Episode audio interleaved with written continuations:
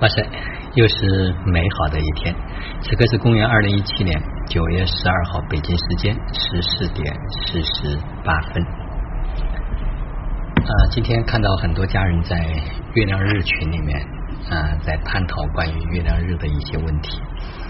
啊，我真的回想起来这一年多的月亮日，也特别有意思。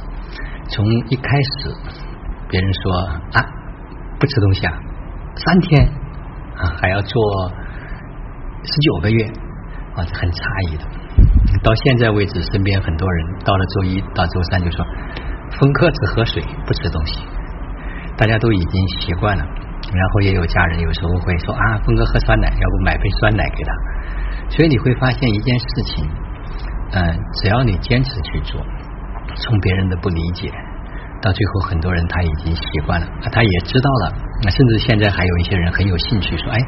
月亮日怎么做？要不我也做做？”坦白讲，嗯，我现在并没有去特意的去推广，或者是要大家去做，因为我的整个体验还没有完成。十九个月啊，到明年三月份，嗯，因为在看到群里面有些家人啊说周围的人不理解，他好像就有一些犹豫。啊，然后在面对美食的诱惑的时候，嗯，也在觉得说，哎，到底要吃还是不吃，有很多的纠结。实际上对我来说非常的简单，因为这件事情既然选择做，嗯，就坚持把它做下来。实际上一开始是有小坚持，到最后已经不存在坚持，已经成为了一种习惯。它只是变换了一种啊饮食的习惯和结构。它到底有什么好处？坦白讲，到现在为止我也没有问过，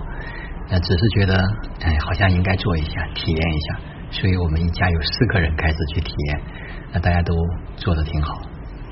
呃，另外还有一个，现在到了这个秋季，嗯，有一个冷热水交替洗澡，实际上非常的好，一直好几次都想在这个里面去分享和记录，嗯，但是有时候就把它忽略掉了。比如今天好像讲这个习惯，大家可能没有意识到，到了冬季，实际上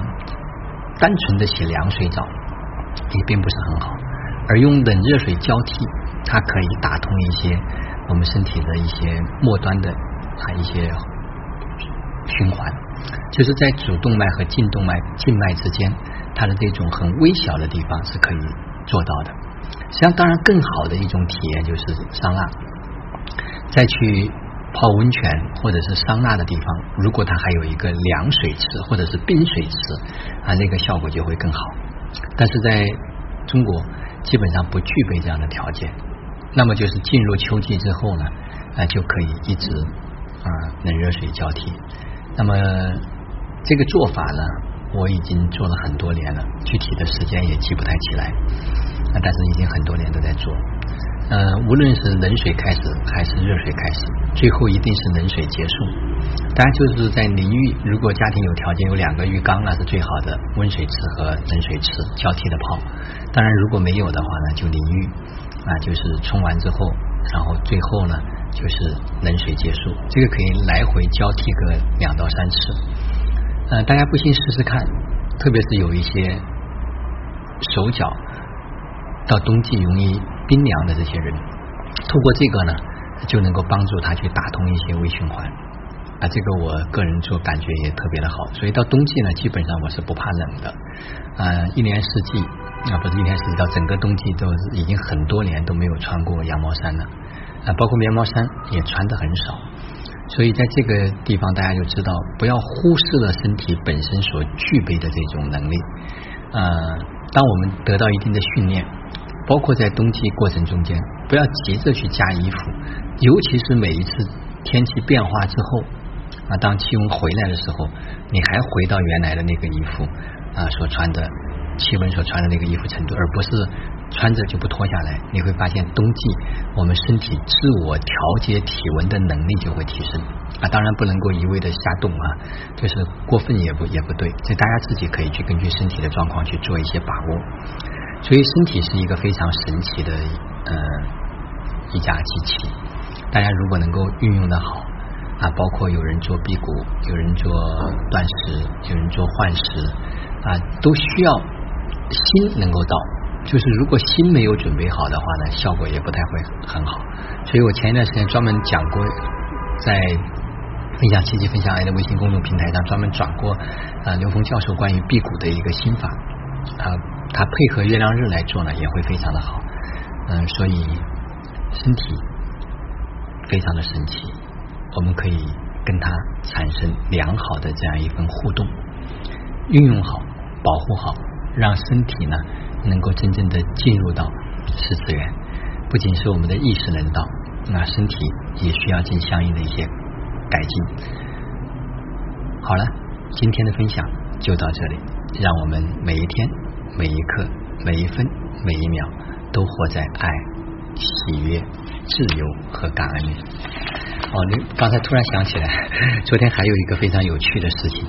啊，就是在这个。喜马拉雅的音频上传的过程中间，我一开始取了一个名字叫“平行世界”，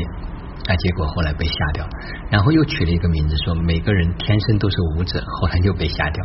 然后又取了一个名字，你变了，世界就变了，又被下掉，最后改成了一个变化很快，现在保留。啊，这两最最近这段时间跟这个喜马拉雅的啊游戏也特别好玩，就是我说他在训练我的这种归纳整理的能力。啊，训练我每天要去提炼我所讲的这些内容的核心的关键词，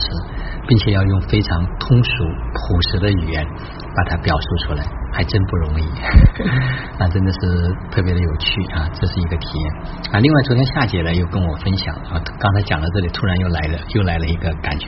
啊，她分享了关于这个呃小我所玩的这个把戏啊，我觉得特别的精妙。啊，你会发现在生活中间，当带着这样的一份觉察和觉知的时候，啊，几乎每时每刻我们都能知道这个念头的升起，我们也能够把控它是朝哪个方向在走，是对生命成长是支持的还是限制的，是高我在运行还是小我在运行。所以，当能够理解这个小我它所运作的这个规律的那一刻，你会发现我们就可以跟小我很好的相处。小我他负责体验，高我负责创造，各自发挥各自的作用，两者就可以和平的、友好的相处在一起，就会把生活变得非常的美妙。好了，真的结束了。